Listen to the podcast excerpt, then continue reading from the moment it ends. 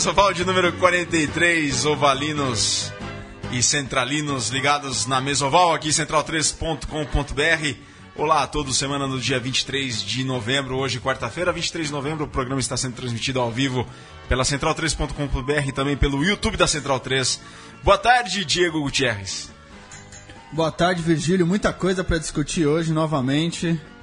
Um programa completo e também completa a mesa completa hoje, né? É, a mesa completa e incompleta porque, começando de tudo, o nosso convidado que viria hoje, o Carnaval, o Rafael Carnivale, ele mandou uma mensagem na hora do almoço falando que talvez não conseguiria cumprir com o compromisso do programa por conta de uma carga de treinos que ele teria que cumprir lá no NAR, que era pesado e estava com medo e colocou em questão a, o comparecimento dele aqui na Central 3, aqui na mesa oval, mas o convite está, está aberto e estará sempre aberto para mais programas. Boa tarde, Vitor Ramalho, a mesa está completa. Fala, Virga, pessoal, mesa completa, como sempre. E infelizmente o carnaval não veio, mas a gente faz nosso carnaval aqui, né? Não, a gente faz nosso carnaval. Ainda mais com o Diego alguma. com a camisa do Harlequins dele, que é meio carnaval sozinha, né? É, então, é, é, o Arlequim é parte do carnaval, né? O Arlequim do símbolo ali é parte do carnaval. Sabe quais são outros dois Arlequins do rugby mundial? Um é de Rivera, na fronteira, Exatamente. com Brasil. E o outro? Esse pouca gente sabe que se chama também Arlequim o Perpignan da França. Ah, o ZAP, sim. União Esportive Arle, Ar, Arlequin de Perpignan. O ZAP. O jogou Zap. o Razor, Scott Robertson jogou, tá no, no Pro D2, né?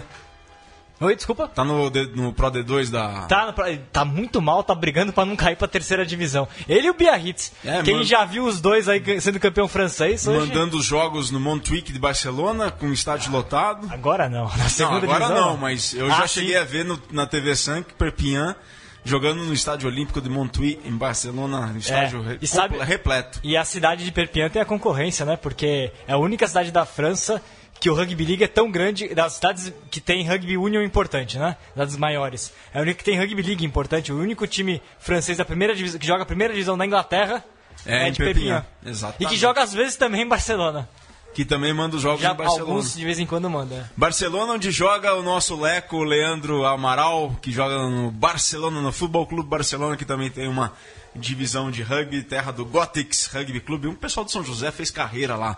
Oh, o Rosa rugby também. catalão. O Rosa foi em Valência. Valência? O Rosa foi em Valência. É, então. Mas a galera de São José colocou a sementinha no rugby da Catalunha lá. É que influenciou a camisa do rugby São Carlos. Ah, é?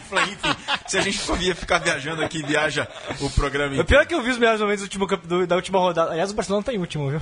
Pois é. Eu vi as melhores momentos da rodada, enfim. Leandro e a mim, boa tarde. Boa tarde, Virga. Eu quero deixar claro que foi alguma coisa com o meu joelho ou o braço da minha cadeira que fez com que o volume dos fones de ouvido estivesse em alturas desumanas uh, no começo do programa. Se os tímpanos de vocês precisarem de reparos, a Central 3 paga o tratamento. Ô, louco! Ah, é, pronto.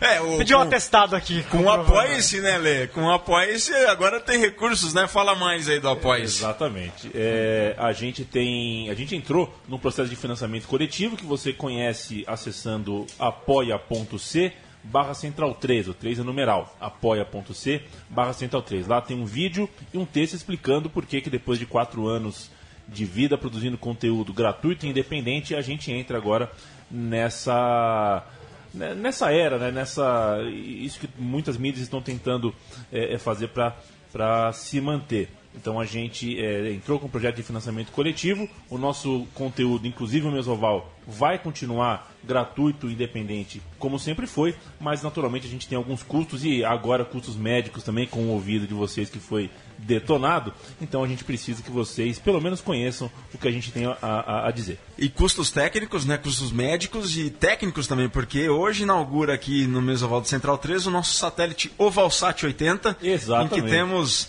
sonoras intercontinentais, né, Leandro? Exatamente, exatamente. O Valsat 80 no ar. E foi através do nosso satélite que a gente conseguiu o contato com o mundo exterior aqui, da, fora do, da conexão já, sudaca. O Rua já lançou o, o Pombo Ovalado, né? Que é o nosso drone, e agora o Valsat. O Ovalsat é o nosso satélite exclusivo da Mesoval. Foi lançado da base aérea de Caena, na Guiana Francesa, semana passada, com recursos obtidos no Padrim e no Após. O padrim.com.br barra portal do rugby, padrim.com.br portal do rugby, é o programa de financiamento coletivo do portal do rugby. Então também entrem lá e colaborem com o portal do rugby para a gente produzir esse conteúdo autêntico e original, como faz a Central 3 aqui com o podcast Mesoval nessa semana de 23 de novembro. Uma semana importante para o rugby mundial. Consultamos a Qualipedia e temos aqui, por exemplo, nessa semana, em 22 de novembro de 2011, excep- excepcionalmente o programa está sendo feito na quarta-feira, mas em 22 de novembro de 2003, tivemos a vitória da Inglaterra sobre a Austrália na final da Copa do Mundo daquele ano que foi na Austrália, depois daquele drop eh, realizado pelo Johnny Wilkinson, vitória de 20 a 13, 20 a 17 da Inglaterra sobre a Austrália, anfitriã da Copa do Mundo. Outras datas importantes? Ah, temos uma data importante também, olha só. Tem- Dia tem uma- 25 de novembro, 24 de novembro de 1806, nascia na fria Salford, na Inglaterra, William Webb Ellis, o estudante da Rugby School, cuja lenda conta que foi ele que carregou a bola, né, Diego? Essa lenda é verdadeira, né? Ainda você, não, Ah, você falou pra mim que era. É verdadeira, com certeza.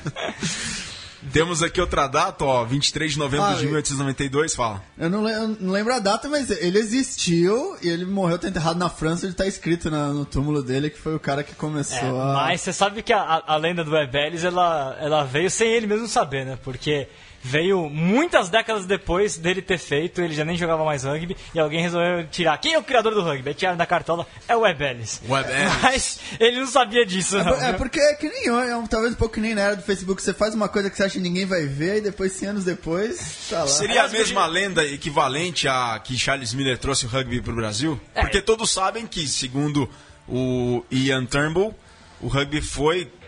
Tem a fundação do Clube Brasileiro de Rugby Futebol em 12 de setembro de 1891. É, no pois Rio é. Não, o Charles Miller não trouxe o rugby pro Brasil. Na verdade é um, é um papo complicado, né?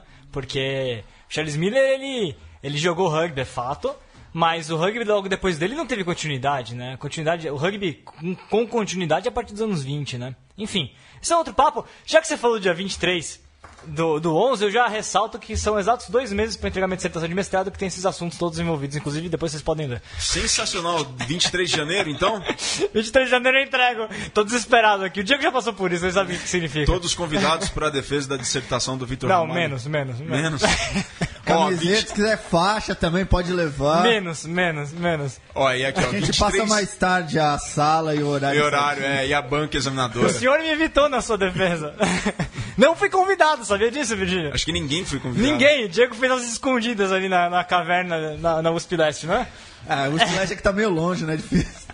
Ó, 23 de novembro de 1892, Coubertin lançava os planos para os Jogos Olímpicos Modernos. 22 de novembro de 2007 era fundado na cidade gaúcha de Bento Gonçalves o glorioso Farrapos Rugby Clube, cujo primeiro treino aconteceu em 25 de novembro de 2007. E temos agora o primeiro uso do nosso satélite oval, o Ovalsat 80, com Scopel, que conta um pouco sobre o Farrapos Rugby Clube e os nove anos deste clube.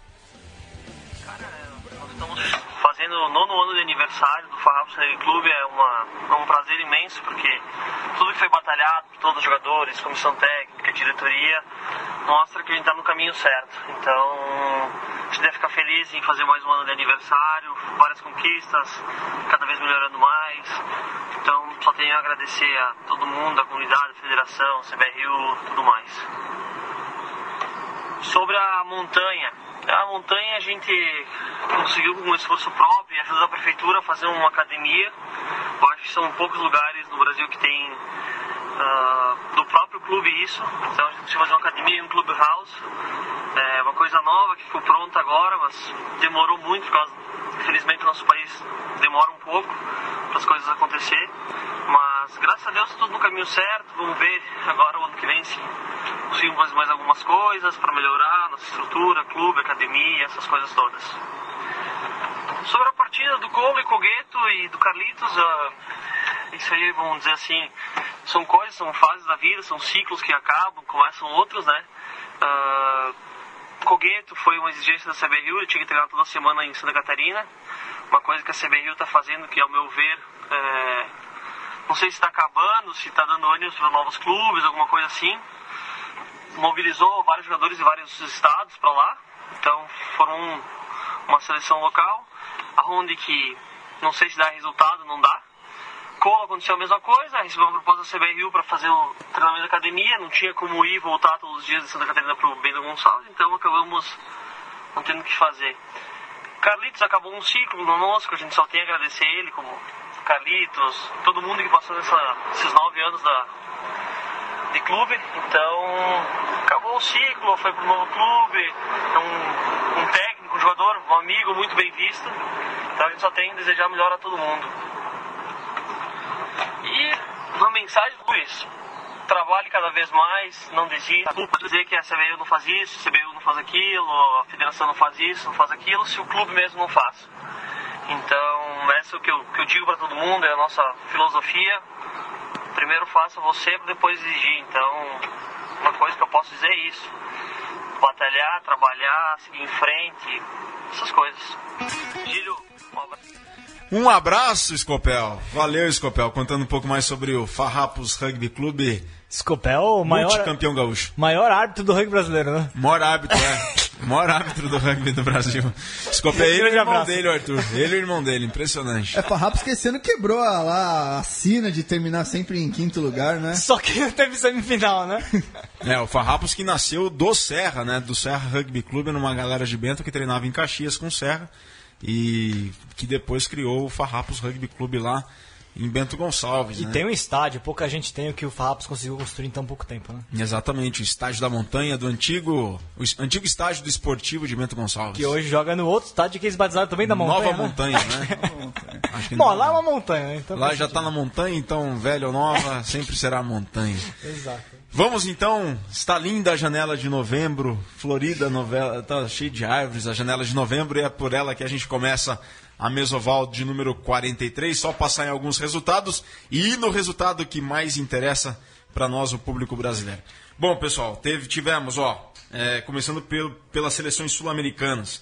Paraguai se manteve na, na briga por uma vaga na Copa do Mundo de 2019, depois de vencer a Colômbia em casa, em Assunção, por 39 a 27. A Colômbia que tinha passado pelo México e enfrentou o Paraguai 39 a 27. Surpreendeu o resultado, hein, Vitor? É, mas o Paraguai chegou a abrir um uma boa diferença e a Colômbia acabou correndo atrás do resultado e o Paraguai administrou, segurou, conseguiu uma boa vitória. Mostra que a Colômbia tá chegando, mas ainda tem, tem chão. né? É, perto do que era antes, né? O Paraguai colocava Sim. muito, muita vantagem sobre a Colômbia. E o Brasil, ano passado, também colocou 44 a 0. Diego. Não, acho isso mesmo. Acho que o Paraguai é uma boa equipe, apesar acho, da pouca estrutura, do pouco dinheiro e do pouco material humano. Jogou o campeonato argentino quarta divisão. A gente, é, a gente comentou esses dias, né, inclusive. Foi. É. O Uru- Uruguai subiu pra. Campeão. Urugu... o- Foi campeão, né? Agora, esse final de semana, o Uruguai foi campeão da terceira divisão, mas não subiu ainda, porque não tem promoção direta. Vai enfrentar o último colocado da segunda divisão na repescagem. É o que dá um desânimo é você ver o rugby argentino, né? O Uruguai jogou a Copa do Mundo, joga a terceira divisão. Com o time do- B. O Não, mas com o time B. é. O time A tá na, na Europa, o time B jogando. O Uruguai, o, não é nem o Uruguai 15, né? Um outro, uma outra seleção uruguaia ainda. Falando do Uruguai, o Uruguai que perdeu feio para a Espanha, né? 33 a 16.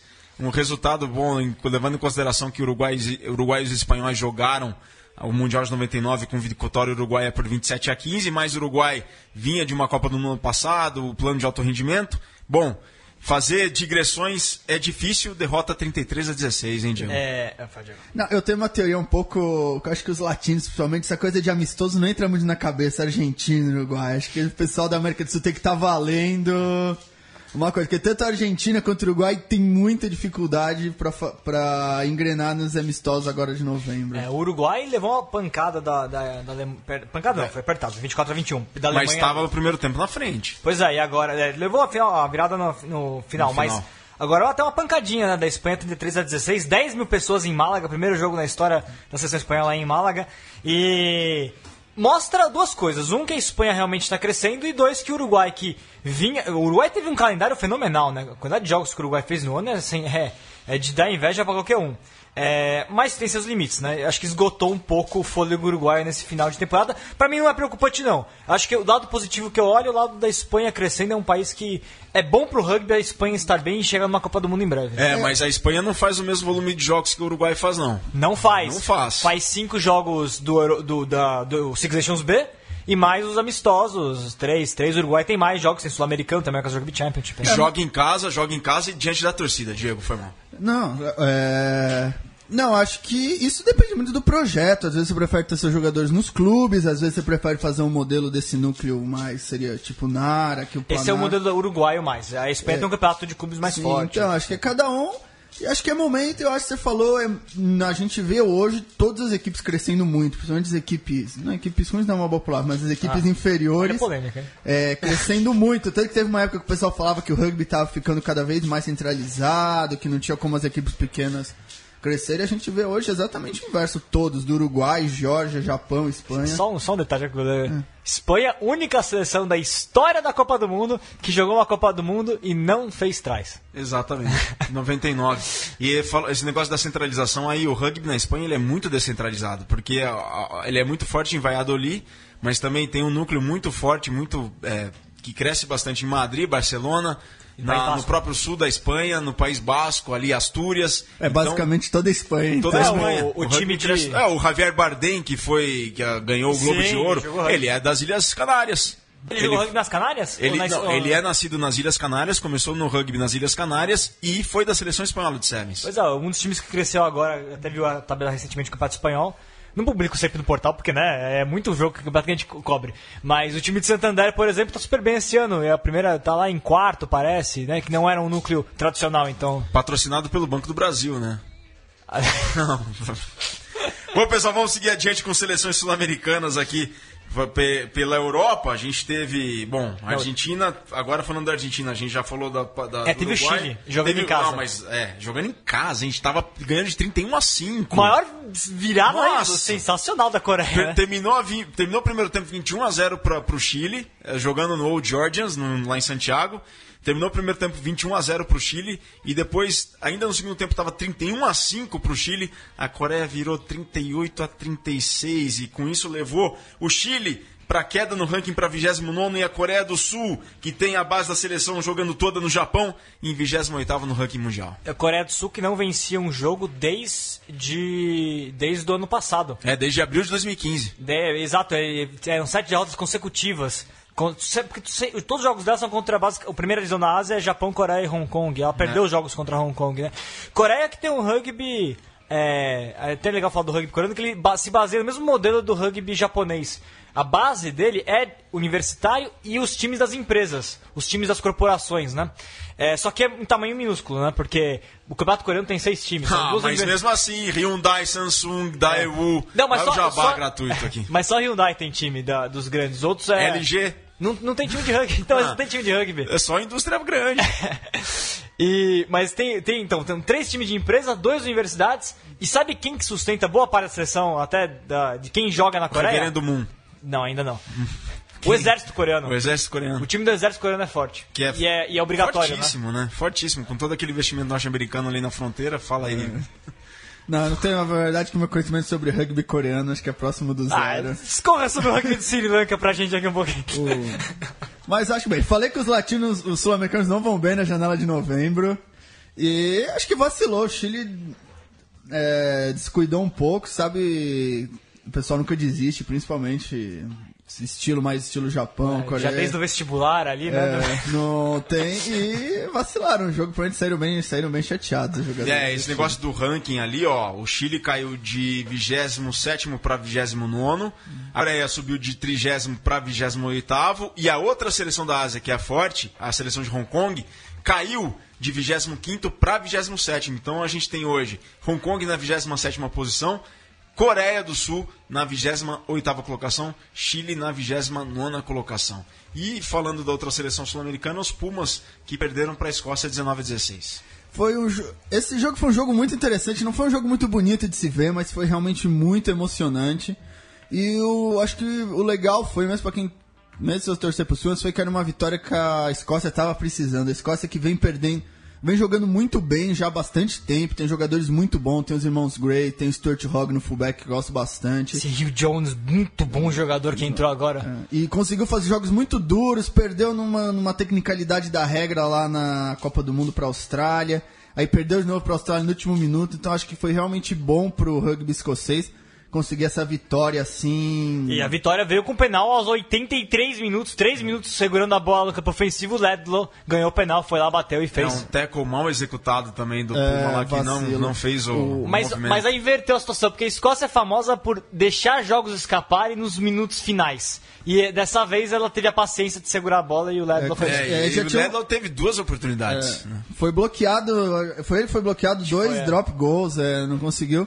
E a Argentina me chamou muita atenção, que a Argentina que jogou um rugby, tanto no Rugby Championship quanto no Super Rugby, um rugby muito aberto, de offloads, veio pra Europa, decidiram jogar o bom e velho rugby fechado, forwards, scrum, pancada, não entendi bem essa mudança Aliás, tática. foi no Ledlow só?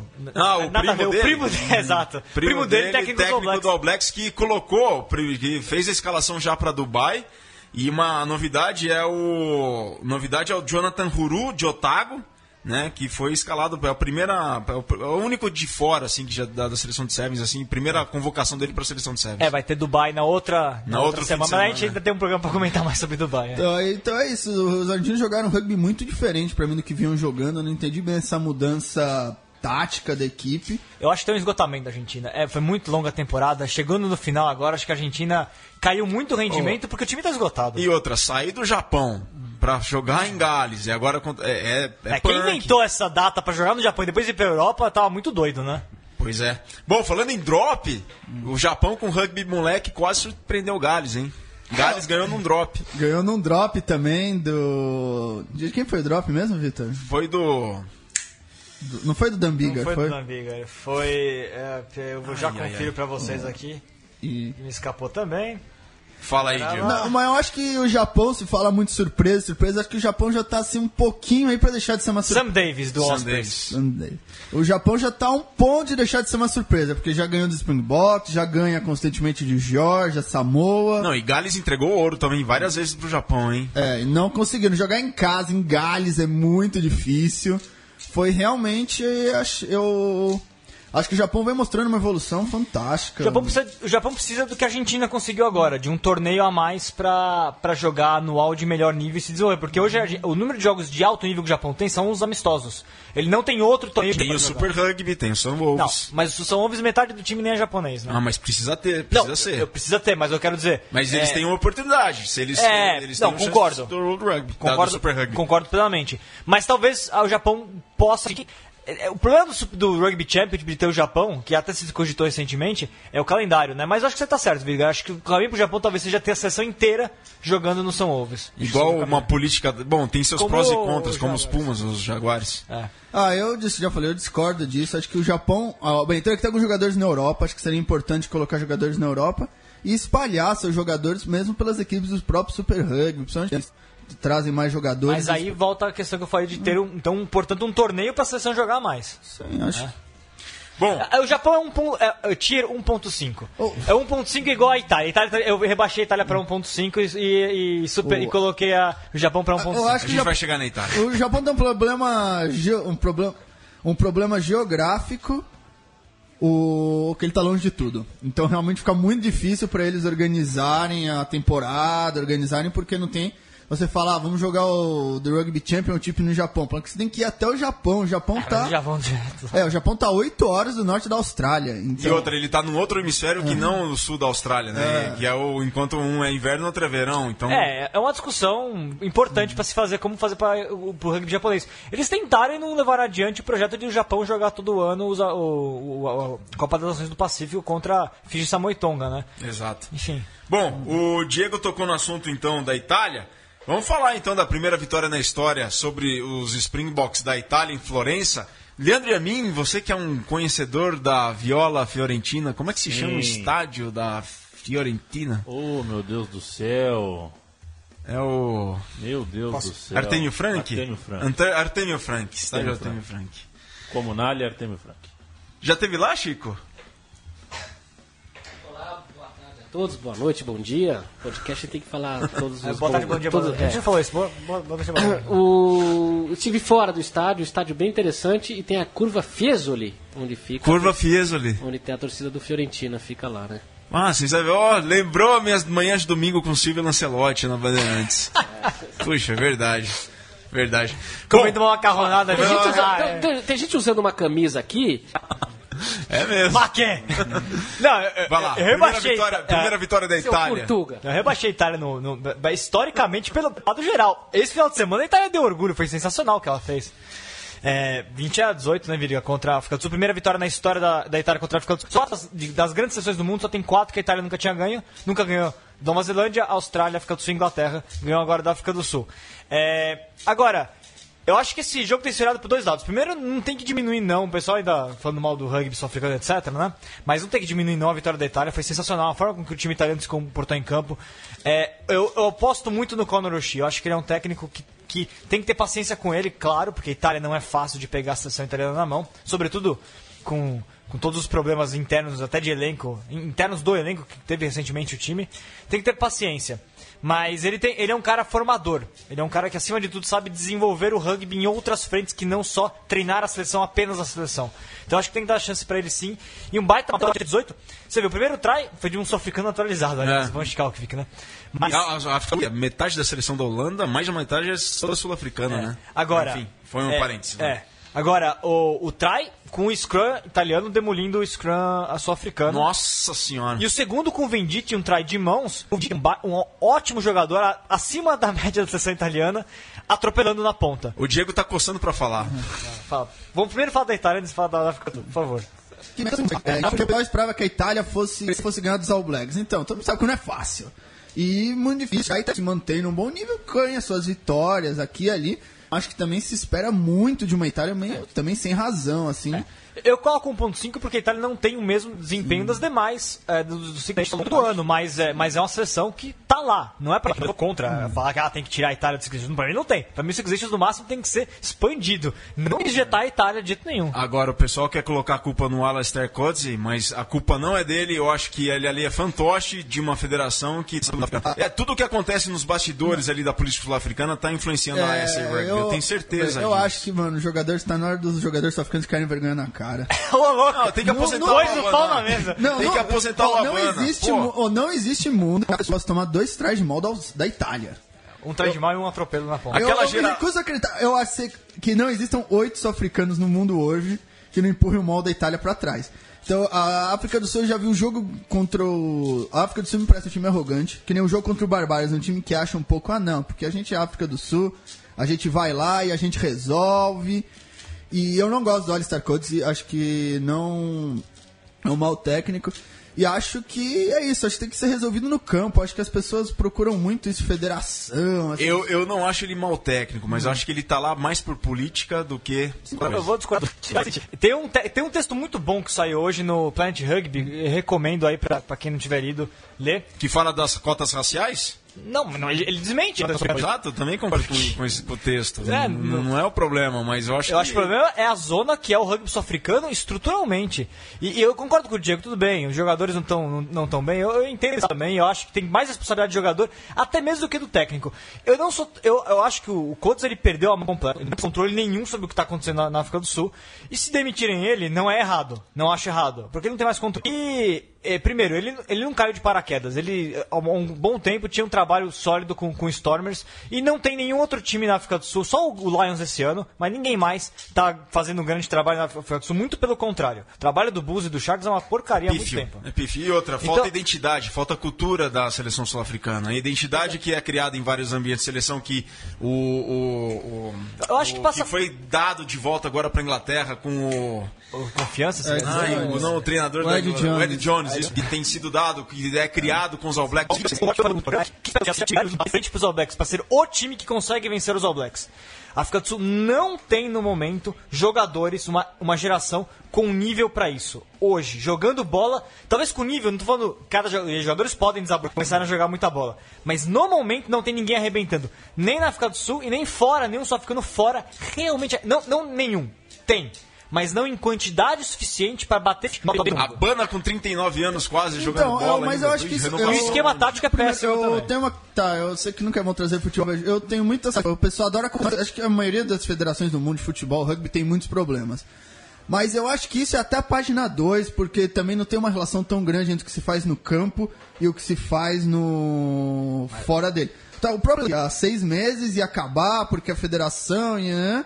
né? Montou um time e hoje o pessoal já discute que não perde mais.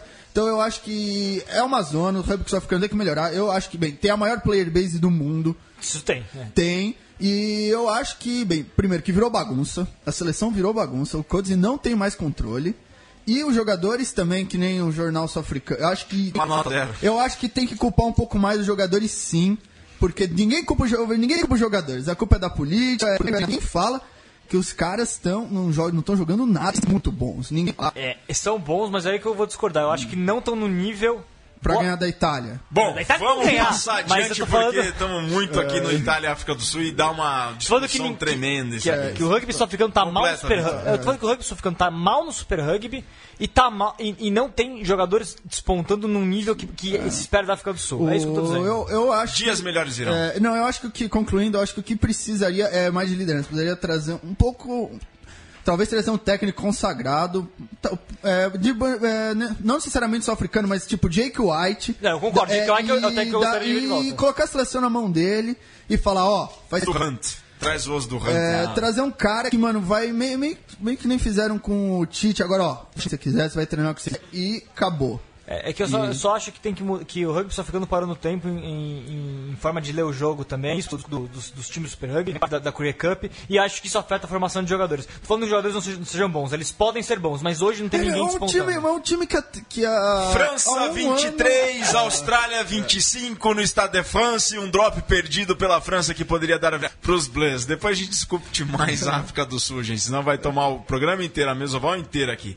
França 23, Austrália 25. Ó, só queria falar que quando ter pena. convidado aqui, o Virga não corta os convidados assim também. Eu me senti. Mas a gente não discordou tanto, Diego, a gente concorda Nossa, mas eu os jogadores. se, se leva a discussão, tem 50 mesoval- mesas ovais aqui pra, pra, pra, Tudo bem. pra discutir. Falar da, Da França e Austrália. França, é, gostei muito do jogo, assisti esse jogo inteiro. Foi jogaço, né? Foi jogaço. A França teve excelentes momentos, teve um pouco do flare, que eles chamam French flare, que a França conseguiu de fato pôr em campo, colocar os offloads, as jogadas inesperadas. A França jogou muito bem. E a Austrália, eu gosto demais da Austrália. A Austrália evoluiu horrores em seis meses. Se a África do Sul em um ano, o mundo, a Austrália conseguiu evoluir em seis meses. Acho que jogando muito bem. É, e o rugby australiano típico. Um pack que, se não é brilhante, faz a parte dele, carrega o piano, garante os scrums. E uma linha devastadora que tem, que tem de jogadores desde o Henry Spate, o Coridrani, o próprio Folau. Isso que era a Austrália B ainda, não jogou Poca, que não Não. jogou Folau. E então a Austrália é um time que eu vejo assim jogando muito, realmente. É, Eu também, eu gostei muito. A Austrália, a Austrália, a Austrália, por outro lado, mostrou que a gente bate muito na Austrália, mas a Austrália não merecia de fato. Ela tem uma- É verdade, foram três derrotas seguidas. Mas vamos, os times que ganharam da Austrália são os dois melhores do mundo, indiscutivelmente, que é Inglaterra e, Nova Zelândia. Tô, ó, muitas Inglaterra, Irlanda, Inglaterra, vão, Irlanda é jogo ainda. Hoje eu acho que ela é o terceiro melhor time do mundo. Parecia demais essa vitória que ele não convenceu. Foi essa parte na França. Na França, Eu vou na do, do Virga, sobretudo porque eu acho que, apesar que eu acho que a Austrália sim ainda é o terceiro, eu acho que é só o terceiro melhor time do mundo no momento. Agora, o que, que na verdade eu acho que é melhor no jogo é isso. O, o positivo é ver o que o Gnome conseguiu na África do Sul, né? Passaram por turbulências, mas ele encontrou a partida que ele tinha. Ele tá, ele tá conseguindo a, a, a, a, e dando uma cultura do rugby de clubes que a resolver. é, o que matou o rugby francês nos últimos anos foi que os clubes importantes que a seleção. Tem mais público, os jogadores querem jogar nos clubes. E agora, finalmente, parece que tá fazendo seu equilíbrio e conseguindo. E é o que o Virga falou, né? Da identidade com a seleção francesa, do jogador querer voltar a jogar para a seleção francesa. Acho que o Guinoves está conseguindo retomar um pouco disso. Bom, pessoal, passando agora mais alguns placares da janela internacional de novembro. Tivemos Romênia 21, Canadá 16. Tivemos Tonga 20, Estados Unidos 17. Surpreendeu e venceu Fiji por 58 a 15. Surpreendeu brincadeira, Fiji, gente. Fiji, Fiji, pelo amor- jogou muito mal Nossa o, o Senhora. novembro inteiro. Geórgia 20, Samoa 16. E vamos pro jogo que. Ah, é claro, Irlanda 9, All Blacks 21. Mas vamos pro jogo. Ah, e o mais- Harlequin, já que falamos tanto do Harlequin, perdeu pro Maores também no meio Ah, da é semana verdade, perdeu passada. dos maiores no meio da semana É, passada. só uma palavrinha sobre os All Blacks, né? É, Fectou dois trás, inclusive, né? Um e outro do Budenbert. É... Crise na Irlanda. Não, a Nova Zelândia botou as coisas. A gente já falou, né? Era, uma vitória ia acontecer, conseguiu, dando parabéns, mas a Nova Ah, mas Zelândia esse- botou esse jogo- as coisas no eixo, é, né? Esse jogo tava anotado que ia ser uma derrota. É. Bem, primeiro porque a mancha já tá lá. Aí os irlandeses já comemoraram, então o jogo foi mais um jogo de comemoração em si do que realmente uma. Uma, um grande jogo da Irlanda e fica valendo aí a derrota. E esse joguinho da Georgia, eu vi um pedaço, Georgia e Samoa. Esse jogo foi duro de assistir, viu? Porque foi aquele jogo só pack de. Pack, só pack, né? O jogo começou com tudo. Dois trás pra um lado, um trai pro outro e acabou o jogo. Tem mais nada no segundo tempo. 20 a 16, Mas- Georgia sobre Samoa. Mas a Georgia botando o pau na mesa, né? A Georgia chegou pra ficar. E daqui a pouco a gente entra com os mais jogos, vem com os mais jogos da janela de novembro que acontecem no próximo fim de semana, fim de semana de 25 e 26 de novembro. Só que agora a gente fala do jogo mais esperado pra gente, que foi o primeiro jogo do- dos três que o Brasil faz nessa digressão Europa 2016. Dois contra a Alemanha e um contra Portugal. O primeiro jogo contra a Alemanha aconteceu no Sports Park em Heidelberg, placar de 16 a 6 para o Brasil, para a Alemanha, com um parcial de 8 a 0 para a Alemanha ao intervalo. Um jogo que foi disputado debaixo de muita chuva, um campo muito pesado, mas depois conversando com a comissão técnica e alguns jogadores, eles é, dominaram os scrums e foram foi por questão de detalhes que a vitória da Alemanha foi construída. E agora a gente entra de novo com o nosso satélite em contato com o Ovalsat 80 para ver uma análise de como é que foi este jogo, este primeiro jogo dos Tupis em solo europeu. O segunda linha, Lucas Piero, o filho do bruxo, o bruxinho, falou com a Mesoval. Fala Virga, boa noite, em primeiro lugar, é, diretamente aqui da Alemanha. Então, cara, ah, sobre o nosso último jogo contra, contra a Alemanha, é, acho que a gente já a gente fez uma análise prévia do jogo deles e é, é- é um jogo muito previsível. Eles são jogadores muito grandes, eles são bem maiores que a gente é, e são muito físicos. E eles usam muito isso no, no jogo deles. Então é um jogo muito vertical. Eles vêm sempre em linha reta, batendo e, e a gente estava preparado para isso. Na verdade, a gente já a gente sabia que isso ia acontecer. É, a gente sabia que eles iam, ia- que esse ia ser o jogo deles e dito e feito, foi isso. Vinham em linha reta, sempre muito fortes. é, eles esgotavam sempre, a, a maioria das vezes esgotavam o lado do campo, como era o que, o que a gente estava esperando. É, então foi, foi para isso que, que a gente se preparou. Ah, o, o resultado, o, o resultado mostra, foi, foi um resultado mais apertado do que dos jogos do ano passado, é, mesmo, mesmo que tenha rolado a derrota de novo.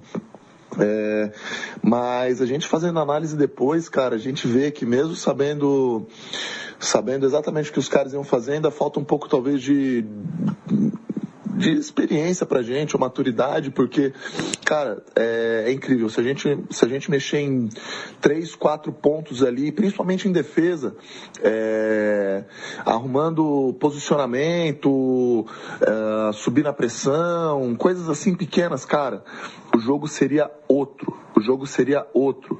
É, os caras, assim, são maiores que a gente, são maiores que a gente, estão acima no ranking, estão acima no ranking, mas, cara, ah, isso não, não, não quer dizer, não quer dizer não quis dizer muita coisa assim, não, cara. É, se a gente melhorar esses, esses três, quatro pontos aí pro próximo jogo, a gente tem grandes chances de sair com, com a vitória. Ah, no que a gente foi bem, cara, eu acho que eu jogando como Ford, eu acho que foi o que eu consegui prestar mais atenção, na verdade. Embora o, o pack de Fords deles, eu acho que devia ter, sei lá, pelo menos, pelo menos, aí uns, sei lá, 80 quilos a mais, talvez.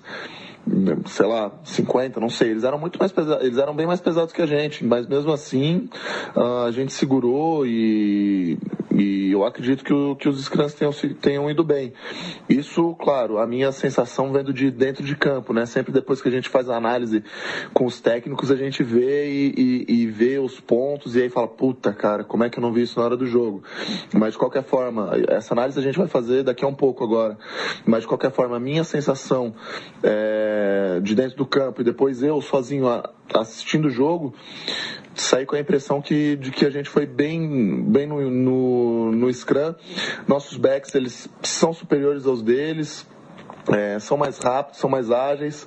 A gente pecou um pouquinho no jogo aéreo, mas como eu falei, cara, melhorando principalmente a defesa, cara, é, três, quatro pontos, posicionamento, é, ficar meio metro atrás, coisas muito básicas, muito básicas que não exigem talento, exigem é, um pouco mais de atenção, cara. O jogo, o jogo seria, o jogo seria outro.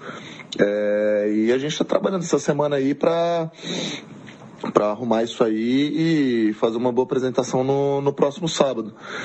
Uh, de qualquer forma, eu acho que do último jogo para agora é evidente que eu acho que, que, a gente, que a gente conseguiu melhorar e o outro final de semana ainda vai ser mais uma mais um grande teste aí para saber em que pé que tá, né? Porque da última vez que a gente jogou contra Portugal, a gente tomou uma sarrafada e agora Vamos ver como é que vai ser, né? Muita coisa, muita coisa mudou.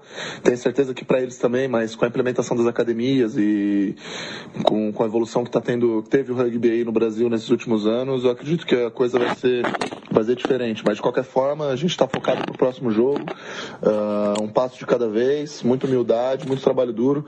A gente sabe no que errou, a gente sabe o que tem que melhorar, mas a gente sabe também do que a gente é capaz. Então a gente vai, como sempre, buscando a vitória.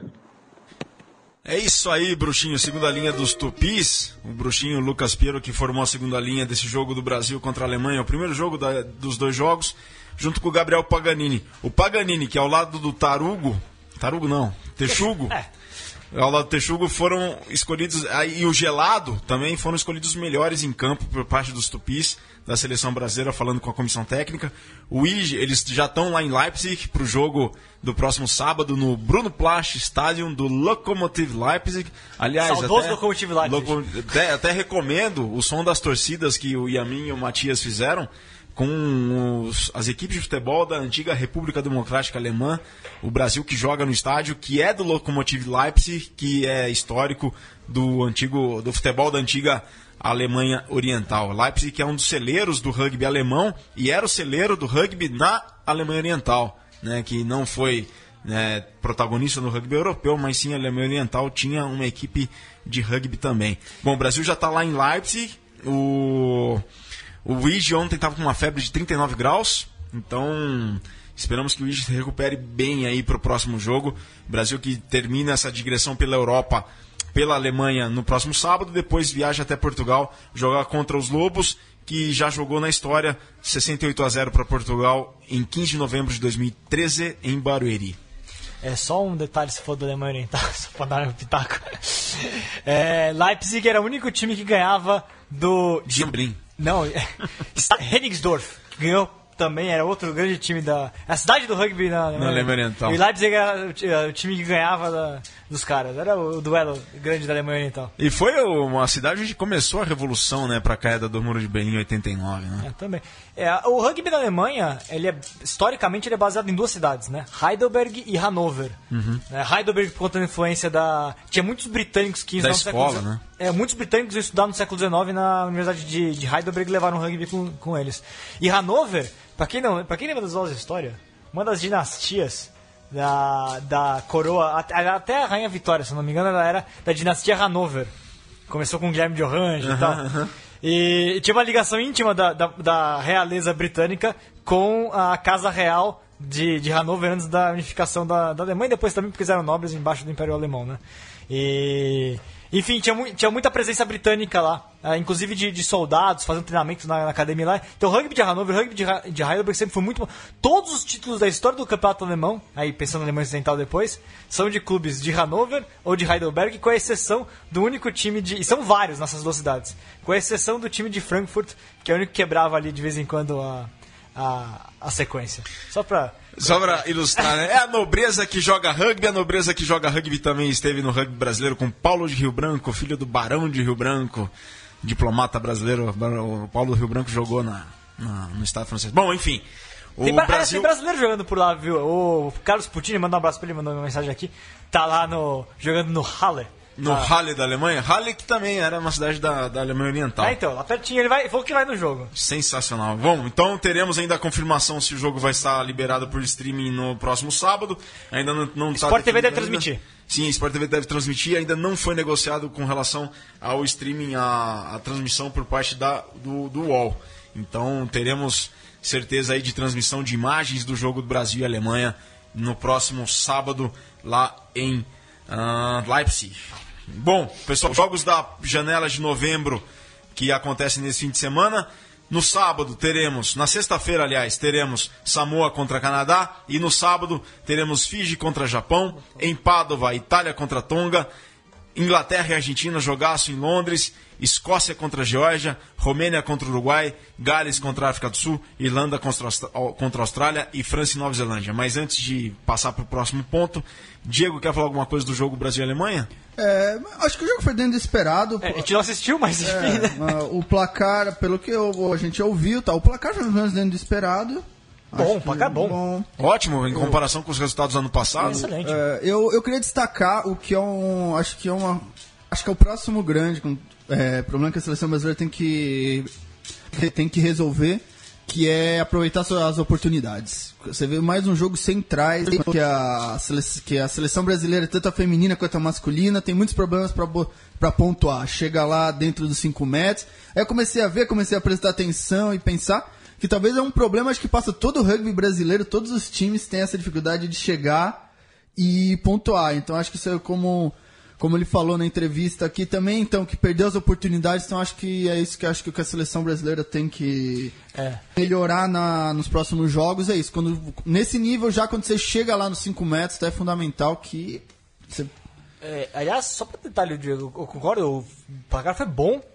E o interessante do, do, do jogo é que o time alemão é melhor do que o time alemão que veio pro Brasil ano passado. Sim. Se você pegar a lista aqui da, da escalação da Alemanha, olha, vou até falar aqui. São vários sul-africanos, inclusive. Exato, ó, tem primeira, primeira linha. É, tem o Julius no... não jogaram contra o Brasil, hein? Julius Nostad, que joga na terceira divisão na França no Chambéry. É, aí tem o Hooker, Dash Barber, é um joga no clube amador da África do Sul, mas ele deve ser sul-africano, acredito eu. Aí o outro pilar, Sami Fuxel, Albi, segunda divisão da França. Não eles botaram a primeira linha inteira, foram atrás desses caras provavelmente, porque sofreram contra o Brasil ano passado no Scrum. E sofrer no Scrum, porque o Scrum do Brasil, De novo, pelo que é foi ótimo. falado, o Igi falou ontem, foi espantosamente superior. né? Tem o segunda Bom, linha aqui, que joga no, no La Rochelle, mas no time B do La Rochelle, mas tudo bem, treina com o La Rochelle. Aí tem Scrum Half, quarta divisão da França no Strasbourg. É, de- deve- aí tem o, um, um dos, dos centros, Marcel Coetzee, é do Chaco, jogou Curia Cup, não jogou Super Rugby, jogou Curia Cup Primo do. Alistair, técnico da... Não, Vai saber, né? É Silva, o Coetzee.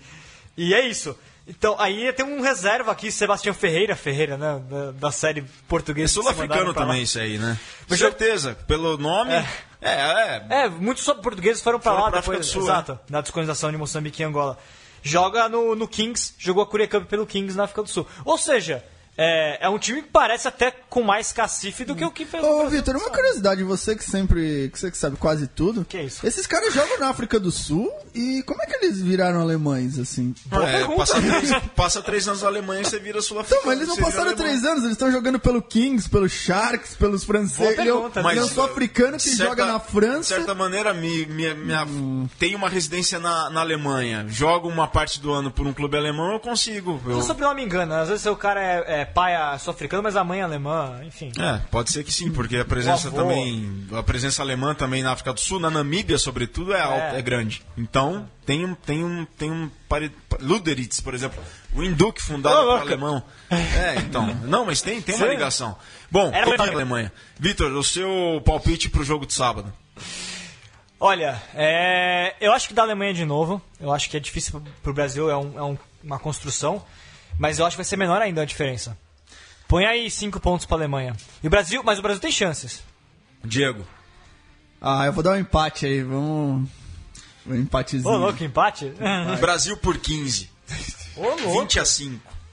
Pode ser, não. Brasil pode por descartar, 15. né? A gente não tem escalação ainda, né? É. Bom, pessoal, a gente vai agora de momento legal que tem a lei número 15 sobre o tackle. Boa tarde, amigos do Mesoval. Hoje a gente vai falar sobre a Lei 15, a Lei do Tacle. Vamos colocar alguns aspectos que definem, atenção, definem o que é tacle e o que não é tacle, ok? Pela, pelo livro de leis. Tacle é quando um jogador, portando a bola, ele é agarrado e levado ao solo de forma segura por um ou mais adversários. E isto tem que acontecer dentro do campo de jogo. Quem assistiu aí a maioria dos nossos programas, o que a gente comentou, acho que foi o, segundo programa que a gente fez de Momento Legal, a gente falou sobre o que é campo de jogo, área de jogo, perímetro, recinto de jogo. Ora, campo de jogo é aquele retângulo formado pelas duas laterais, pelas duas linhas de laterais de campo e pelas duas linhas de engol, exceptuando-se essas quatro linhas. É só esse retângulo que é o campo de jogo. Ou seja, em gol não faz parte do campo de jogo. Em gol faz parte da área de jogo. Um tacle, por força de lei, só acontece no campo de jogo e não acontece, como definido em lei, dentro de um ingol. Então, o que, que acontece dentro do ingol? Ora, o que você quiser. Derrubada, agarrão, levar ao solo, dança, o que você quiser. Mas não pode ser caracterizado como tacle. O movimento em si de levar ao solo é permitido dentro do engol, mas não é caracterizado como tackle. Quando isso acontece, então, da forma como eu falei, e dentro do campo de jogo, existem protocolos a serem seguidos imediatamente após a caracterização deste tackle, que se dá quando o jogador que porta a bola coloca pelo menos um joelho no chão. O tacleador é obrigado a soltar o tacleado imediatamente e se afastar dessa região.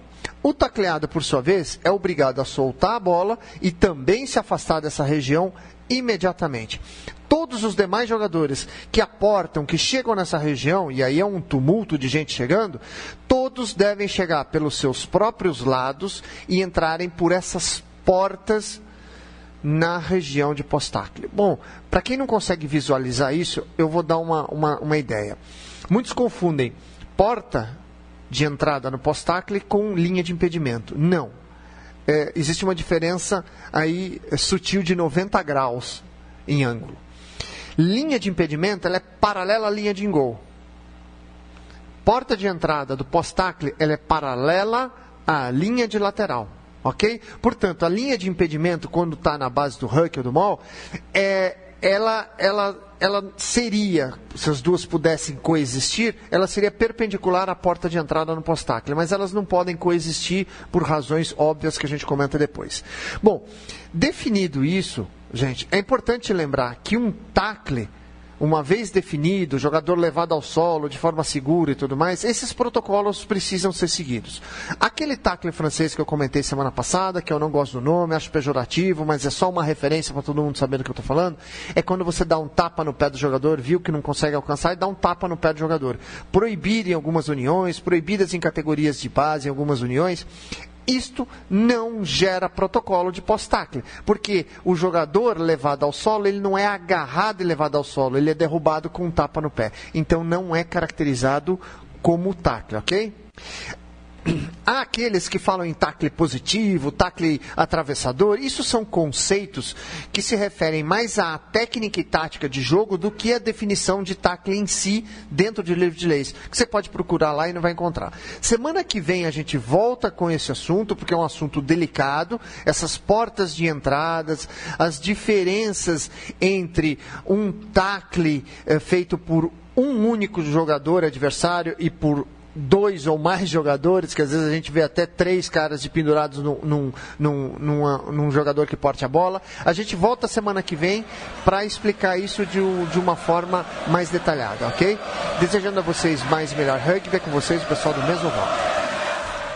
Valeu, Morão, um momento legal com o Ovalsat 80 desde Roseira. Bom, o Leleco mandou aqui a Taça Metropolitana de Minas Gerais começa nesse fim de semana. Dia 26 teremos lá em Nova Lima, no Campo Nelson Mandela, em confidência contra o combinado metropolitano formado por Trincaferro, Alligators e Delta.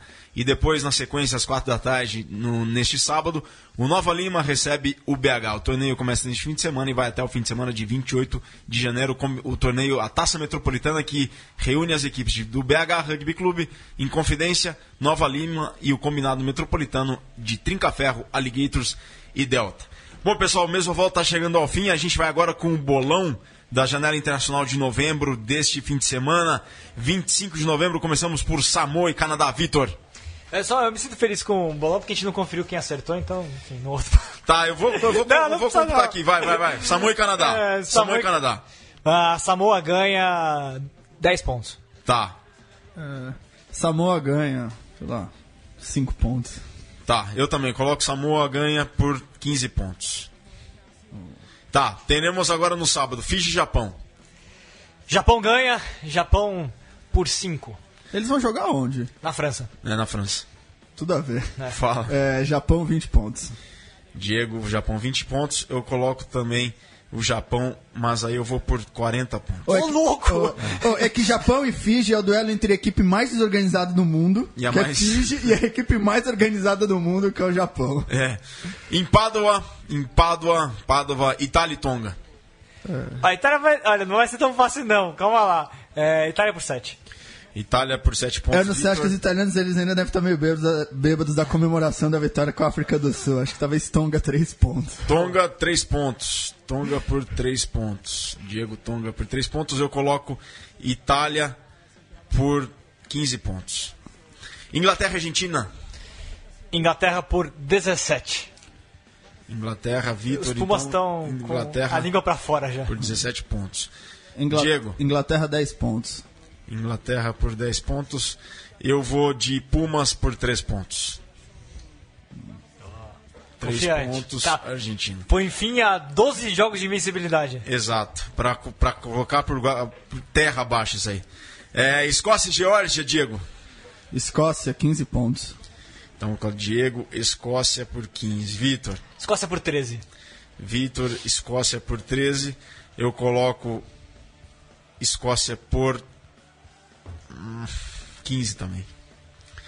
É, Romênia e Uruguai, em Bucareste. Romênia. Romênia ganha. Romênia por 20, hein? E o Uruguai tá complicado. Ah, eu vou ser um pouco, eu vou ser diferente aí, pra não falar tudo igual. O Uruguai vai, vai se recuperar, o Uruguai por 5. Uruguai por 5. Eu coloco Romênia por 20 também. Também acho que vai ser por 20. Gales e África do Sul. Vitor. Gales. Gales ganha. E que vai ser complicado pra África do Sul. Gales por 35. Gales por 35 pontos. A Diego. casa cai. Então, pra ser um pouco diferente, tá? Vou falar que os africanos vão criar vergonha, vão levantar e vão falar que vamos jogar rugby. Gales, é, África do Sul por 10 pontos. por 10 pontos. Eu coloco Gales por 10. Gales por 10. Temos Irlanda e Austrália. Austrália ganha, vai jogar o último jogo pelo, pelo Grand Slam. Austrália por um ponto. Então, Vitor, Austrália por 1. Esse jogo, Diego. esse jogo eu acho muito difícil. É, eu acho que vai dar Austrália também. Austrália por 5 pontos. Austrália por 5. Eu coloco Austrália por 10. E pra fechar, no estado de... Não, não, não vai ser, vai ser no estado de France, vai ser no É, estado de France. França e Nova Zelândia. No sábado, transmissão da TV Sank. Como a gente não colocou nenhum prêmio do bolão, eu já vou fazer então. A França ganha e assombra o mundo. França por 3. França Pô, por roubou três. minha ideia falar. Acho que a França também. Acho que a França adora ganhar da, da Nova Zelândia. E acho que é o momento aí. Ninguém tá falando dela, né? É, Tá acho que. França por 10 pontos. E acho que a Irlanda já provou que qualquer. Que você, sempre, você pode ganhar da Nova Zelândia. Então acho que França 10 pontos. E eu coloco Nova Zelândia por 7. Fechou? Fechou. Estão anotados aqui e semana que vem a gente passa limpo quem se deu bem, quem se deu mal nesse bolãozinho que a gente fez aqui. Pessoal, Mesoval de número 43 vai chegando ao fim. Diego, considerações finais. Não, um abraço. Acho isso. O Brasil acho que tem boas chances. É, e mostra a própria evolução do Brasil mesmo. Uma equipe que vem fazendo um trabalho muito bom. Vitão. Mostra evolução, finais. sim, concordo. É, a minha consideração final, na verdade, é que a gente não falou, mas vai ter no final de semana Super Sevens feminino, então vamos ver como é que vai ficar aí a competição, porque é a penúltima rodada vamos vai, vai se encaminhar o campeonato para decisão. Uma pena, na verdade, que a, as datas aí, a negociação das datas entre clubes e confederação acabou jogando o campeonato para a semana antes de Dubai. Significa que a gente não vai ter jogadores da seleção brasileira que ainda não foi revelada na lista, mas não vão estar em campo. Uma pena. É uma coisa para se rever para o ano que vem. Então, mas de- deixando isso de lado, é bacana o torneio aí. Espero que tenhamos grandes jogos lá em Curitiba. Vai, Diego, fala aí, vai. Então as equipes que não têm jogadores, ficar esperta que é a chance É aí a de fazer, chance, de é. fa- fazer a diferença. Exato. Fechou? Vambora? Semana que vem tem mais. Saudações roladas para todas, todos e todas. Abraço.